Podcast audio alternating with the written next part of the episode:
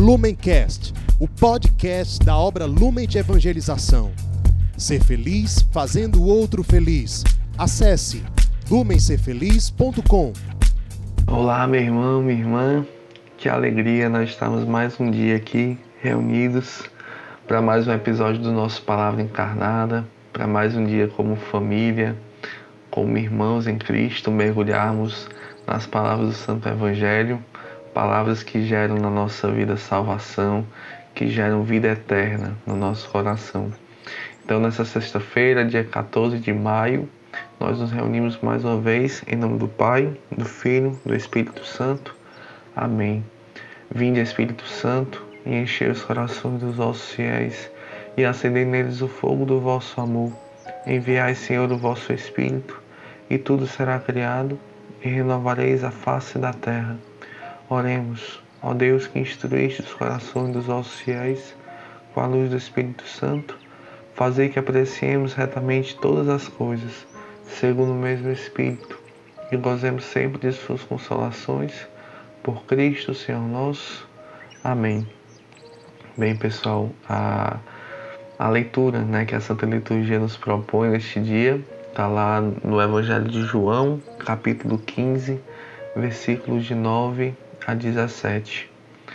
Naquele tempo, disse Jesus aos seus discípulos: Como meu Pai me amou, assim também eu vos amei. Permanecei no meu amor. Se guardardes os meus mandamentos, permanecereis no meu amor, assim como eu guardei os mandamentos do meu Pai e permaneço no seu amor. E eu vos disse isto para que a minha alegria esteja em vós e a vossa alegria seja plena. Este é o meu mandamento: amai-vos uns aos outros, assim como eu vos amei. Ninguém tem amor maior do que aquele que dá a sua vida pelos amigos. Vós sois meus amigos, se fizerdes o que eu vos mando. Já não vos chamo servos, pois o servo não sabe o que faz o seu senhor. Eu vos chamo amigos, porque vos dei a conhecer tudo o que ouvi do meu Pai. Não foste vós que me escolhestes, mas fui eu que vos escolhi e vos designei para irdes e para que produzais fruto, e o vosso fruto permaneça. O que então pedirdes ao meu Pai em meu nome, ele vos concederá. Isto é o que vos ordeno: amai-vos uns aos outros. Meus irmãos, essas são para nós palavras da nossa salvação. Glória a vós, Senhor. Bem, pessoal, nós aqui nessa nesse trecho do Santo Evangelho, nós estamos ali ainda na última ceia, né, naquele momento da quinta-feira santa que antecede a prisão, né, a flagelação, a crucifixão e morte de nosso Senhor Jesus, né? Todo aquele processo também que vai acontecer com os discípulos, com os apóstolos, né? De trair Jesus, de negar Jesus, de fugir, né? E Jesus vai como que preparando ali os seus discípulos, né? Dando-lhe aquelas instruções mais importantes, vai exortando-lhes aqueles aqueles conselhos, aqueles avisos mais essenciais para que eles não se percam para que não se perca nenhum daqueles que foi confiado a Ele. E neste Evangelho de hoje, né, nós temos aí um, um realmente um texto muito rico que merece de nós, né, de todos nós, uma leitura atenta, uma meditação, né, uma oração em cada trecho, em cada versículo, né? Então fica até o convite para que após essa meditação você também tire um tempo né, para reler este Evangelho, para rezar com cada palavra, para ir ruminando aquilo que o Senhor vai te falar. Amém? Então, assim, a gente já inicia né, com Jesus fazendo, ali nos versículos 9 e 10, Jesus ele faz um paralelo entre ele e nós, entre o amor dele com o Pai e o amor dele para conosco, né?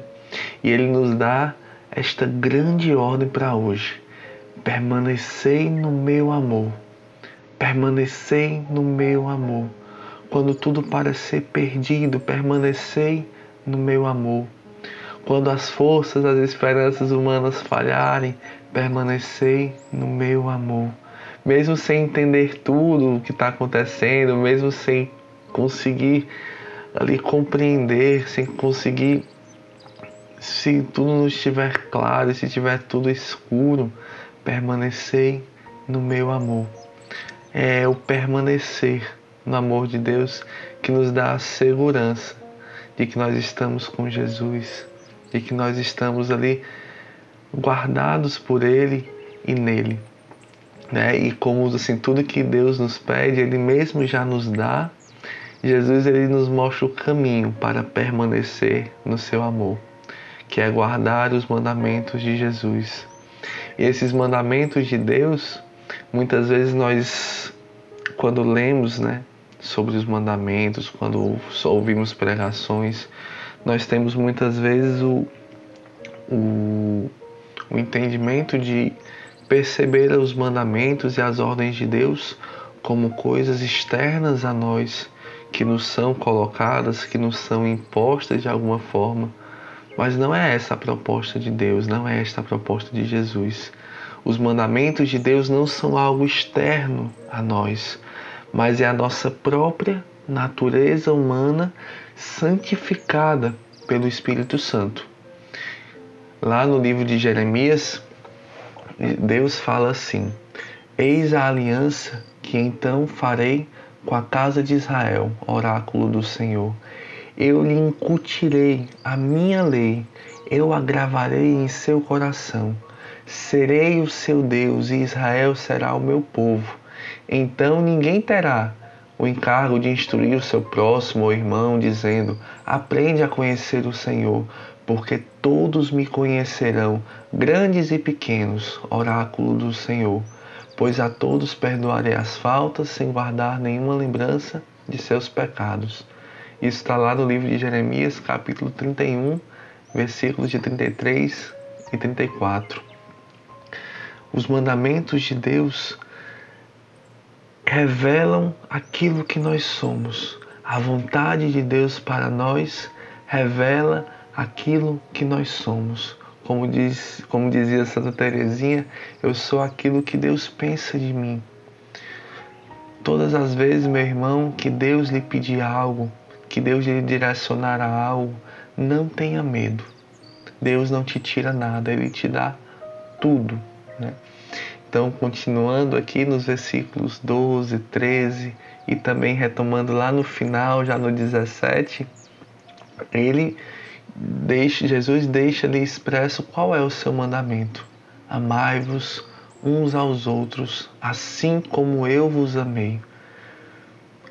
A gente aprende né, lá nos, dos Dez Mandamentos do Antigo Testamento, que tem toda aquela lei de Moisés, e Jesus ele chega com um novo mandamento, dizendo que aquele mandamento ele não vem para apagar o antigo, para retirar nenhuma só vírgula da lei, mas ele vem para levá-la à perfeição. E Jesus traz a nós o mandamento do amor, amor a Deus e amor ao próximo, amor aos irmãos, que é espelho e testemunho do amor de Deus e do amor a Deus é, para deixar isso claro, me, me veio muito à mente aquela uma passagem que está lá na primeira carta de João, capítulo 4, versículos de 19 a 21. Mas amamos porque Deus nos amou primeiro. Se alguém disser, amo a Deus, mas odeio seu irmão, é mentiroso, porque aquele que não ama o seu irmão a quem vê, é incapaz de amar a Deus a quem não vê. Temos de Deus este mandamento: o que amar a Deus, ame também o seu irmão. Então, a gente vê aí, né, o amor aos irmãos como um espelho e testemunho do amor de Deus, porque a palavra nos fala que nós amamos porque Deus nos amou primeiro, nós amamos porque Deus nos amou, porque Deus nos derramou sobre nós o seu Espírito Santo, porque Deus derrama sobre nós a sua graça e nos dá esta capacidade de amar, que nós não teríamos de outras formas. O amor vem de Deus. O amor é Deus. Ninguém pode amar se não antes for amado por Deus, por Cristo, que deu a sua vida por nós. E também é um testemunho e um espelho do amor a Deus. Ninguém pode dizer que ama a Deus se odeia o seu irmão, porque então nós seríamos mentirosos. Essa é a, é a verdade que a palavra de Deus nos traz hoje. E Jesus ele inova ainda mais ao neste evangelho aqui trazer a medida deste amor. Nós não podemos amar de qualquer forma, existe uma medida. E a medida é o Cristo crucificado e abandonado. Por isso é que nos ensina Santo Agostinho que a medida do amor é amar sem medidas. Porque Cristo ele não fala amai-vos uns aos outros simplesmente, ele fala amai-vos uns aos outros como eu vos amei. Como é que Cristo nos ama, né? Descendo, descendo, descendo, se encarnando, em, assumindo a nossa carne, assumindo as nossas misérias, descendo a nossa condição, encontrando-nos como nós estamos no nosso pecado, nas nossas más escolhas e nos resgatando. Né?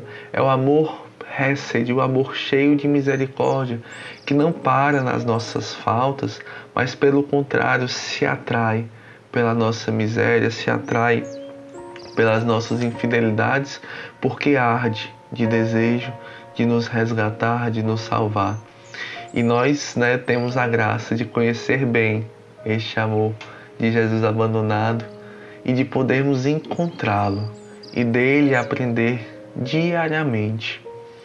Diariamente, meus irmãos, não deixemos esta graça passar e de aprender com Jesus, porque é no coração de Cristo né, que o coração humano recebe a capacidade de amar, já dizia São João Paulo II. Nós aprendemos este amor do próprio Jesus, na intimidade com Ele, na convivência com Ele.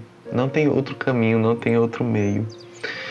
Lá, continuando, nos versículos 14, 15, 16, nós vamos vendo ali Jesus nos chamando de amigos e, e ele deixa ali muito claro que isso não é uma amizade simplesmente afetiva, superficial, mas ela é muito profunda.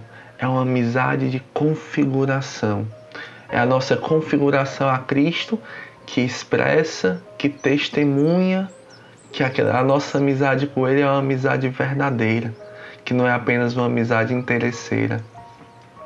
Jesus ele se dá a conhecer e revela os seus tesouros para aqueles que se abrem a Ele para aqueles que deixam que Cristo entre, que Cristo sente à mesa, que Cristo faça refeição conosco. E ele e Jesus ele nunca perde, né, em generosidade.